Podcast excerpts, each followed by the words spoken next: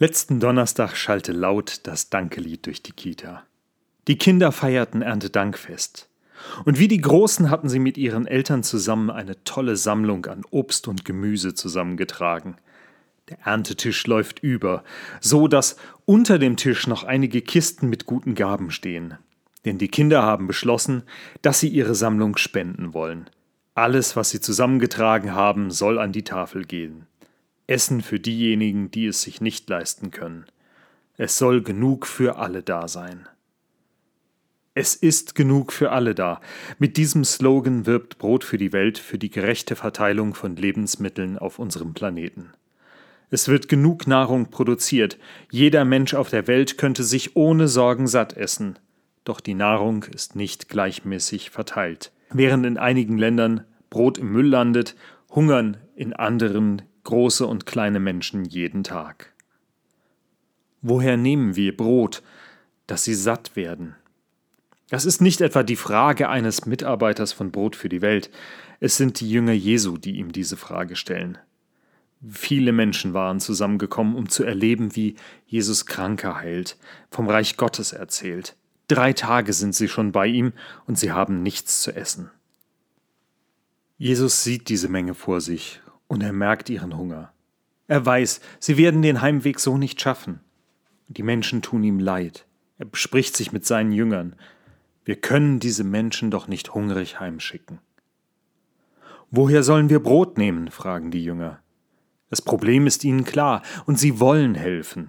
Doch um alle satt zu bekommen, brauchen sie eine Menge an Nahrung, die sie nicht haben. Sieben Brote haben die Jünger dabei, und ein paar Fische finden sie auch noch. Doch es ist nicht genug für alle da. Jesus aber fängt an und spricht ein Dankgebet, so wie es ein Familienoberhaupt zu seiner Zeit tut. Die Tischgemeinschaft versammelt sich, das Gebet wird gesprochen, das Brot wird verteilt. Und so gibt er es an seine Jünger weiter, damit sie es unter den Leuten verteilen. Alle essen und werden satt. Es war nicht genug da, doch nachdem sie miteinander teilten, bleiben sogar Reste übrig. Es bleibt mehr übrig, als sie verteilt haben. Dieses Wunder wird von Markus gleich zweimal erzählt, fast so, als wollte er uns eine Anleitung geben, wie wir mit dem Hunger in dieser Welt umgehen. Seht her, es geht wirklich. Doch jeder, der schon mal geplant hat, eine größere Menge Menschen satt zu kriegen, weiß, so einfach ist das nicht. Da berechnet man, wie viel Brot, Fleisch, Obst, Gemüse man braucht, um eine Anzahl an Menschen satt zu machen und ich muss niemandem vorrechnen, dass man mit sieben Broten nicht weit kommt. Und dass mehr übrig bleibt als das, was man verteilt, das entzieht sich allen Erfahrungen, die wir in unserem Alltag machen. Wir werden dieses Wunder nicht wiederholen, um den Hunger in unserer Welt zu stillen. Das Verteilungsproblem wird nicht durch die Vermehrung der Nahrung unter segnenden Händen gelöst. Und ich glaube auch nicht, dass es Markus darum ging, zu erklären, wie wir alle genug zu essen haben. Die Menschen um Jesus herum sind hungrig, hungrig nach Leben. Sie wollen erleben, wie krank gesund werden. Sie wollen hören, dass Gott ihnen wieder begegnet. Sie wollen sehen, wie wunderbar es ist, wenn man gemeinsam vom Reich Gottes träumt. Sie wollen hoffen, dass diese Sehnsucht nach Leben gestillt wird. Und diese Sehnsucht, dieser Hunger nach Leben, der ist so groß, dass die Menschen um sich herum alles vergessen. Sie bleiben tagelang rund um Jesus und seine Jünger, um nichts zu verpassen. Und ich glaube, dass Jesus genau diesen Hunger spürt. Es geht nicht nur ums Essen. Es geht darum, diesen Menschen Proviant für ihre Seele mit auf den Heimweg zu geben. Die Sehnsucht nach Leben soll nicht auf dem Weg zurück in den Alltag verhungern müssen. Wir erleben zurzeit, dass unser Hunger nach Leben nicht aus Hunger nach Nahrung besteht. Zurzeit hungern wir nach Gemeinschaft. Wir hungern danach, miteinander zu singen. Wir hungern danach, nicht jeden Schritt überdenken zu müssen. Wir hungern nach Sicherheit für diejenigen, die wir lieben, und wir hoffen darauf, dass alle gesund bleiben. Wir sind hungrig nach Unbeschwertheit, und mancher von uns voller Sehnsucht danach, seiner Arbeit oder seinem Hobby mal nachgehen zu können, ohne Einschränkungen. Gottes Reich darf dabei nicht ein Trost auf später sein. Jesus selbst betont immer wieder, es ist schon jetzt unter uns. mitten unter uns. Und deswegen teilt Jesus alles, was seine Gemeinschaft mit den Jüngern zu bieten hat.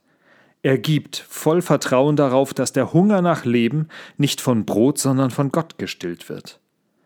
Und wenn dieser Hunger nach Leben gestillt ist, dann kann ich dankbar teilen. Dann kann ich abgeben, wenn es für mich ausreichend ist. Und ich muss nicht mehr für mich selber horten, weil ich weiß, auch morgen wird es genug für mich sein. In dieser Gemeinschaft, in der miteinander geteilt wird, ist Gottes Reich schon erfahrbar. Und etwas von dem Hunger nach Leben wird gestillt. In dem Moment, wo die einen sehen, dass Jesus mit seinen Jüngern teilen kann, schauen sie ihren eigenen Proviant vielleicht anders an. Dann stellt man fest, es reicht nicht nur für mich, ich kann auch meinem Nachbarn geben. Und so, wie miteinander geteilt wird, wird Gottes Reich unter ihnen erfahrbar wird der Hunger nach Leben gestillt und es bleibt sogar etwas übrig. Also teilen wir miteinander.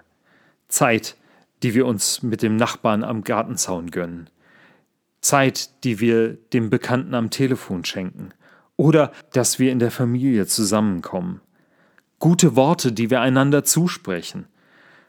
Mut, den wir einander machen. Und die Hoffnung darauf, dass Gott diese Welt zu einem guten Ende führen wird. Am Donnerstag habe ich die Kinder gefragt, wem sie denn Danke sagen, wenn etwas Leckeres gekocht wurde und sie gut zu essen haben. Und ich wollte darauf hinaus, sie haben in dem Kindergarten eine tolle Köchin, die wunderbar kocht. Und dass sie einfach mal Danke sagen können oder auch ihren Eltern und Erziehern. Doch was passiert, wenn ein Pfarrer in die Kita kommt und danach fragt, wem kann man mal Danke für das Essen sagen? Ein vielstimmiger Chor ruft mir zu, Gott. Manchmal, manchmal wünsche ich mir, dass wir so antworten können wie die Kinder. Einfach, klar und voller Gottvertrauen.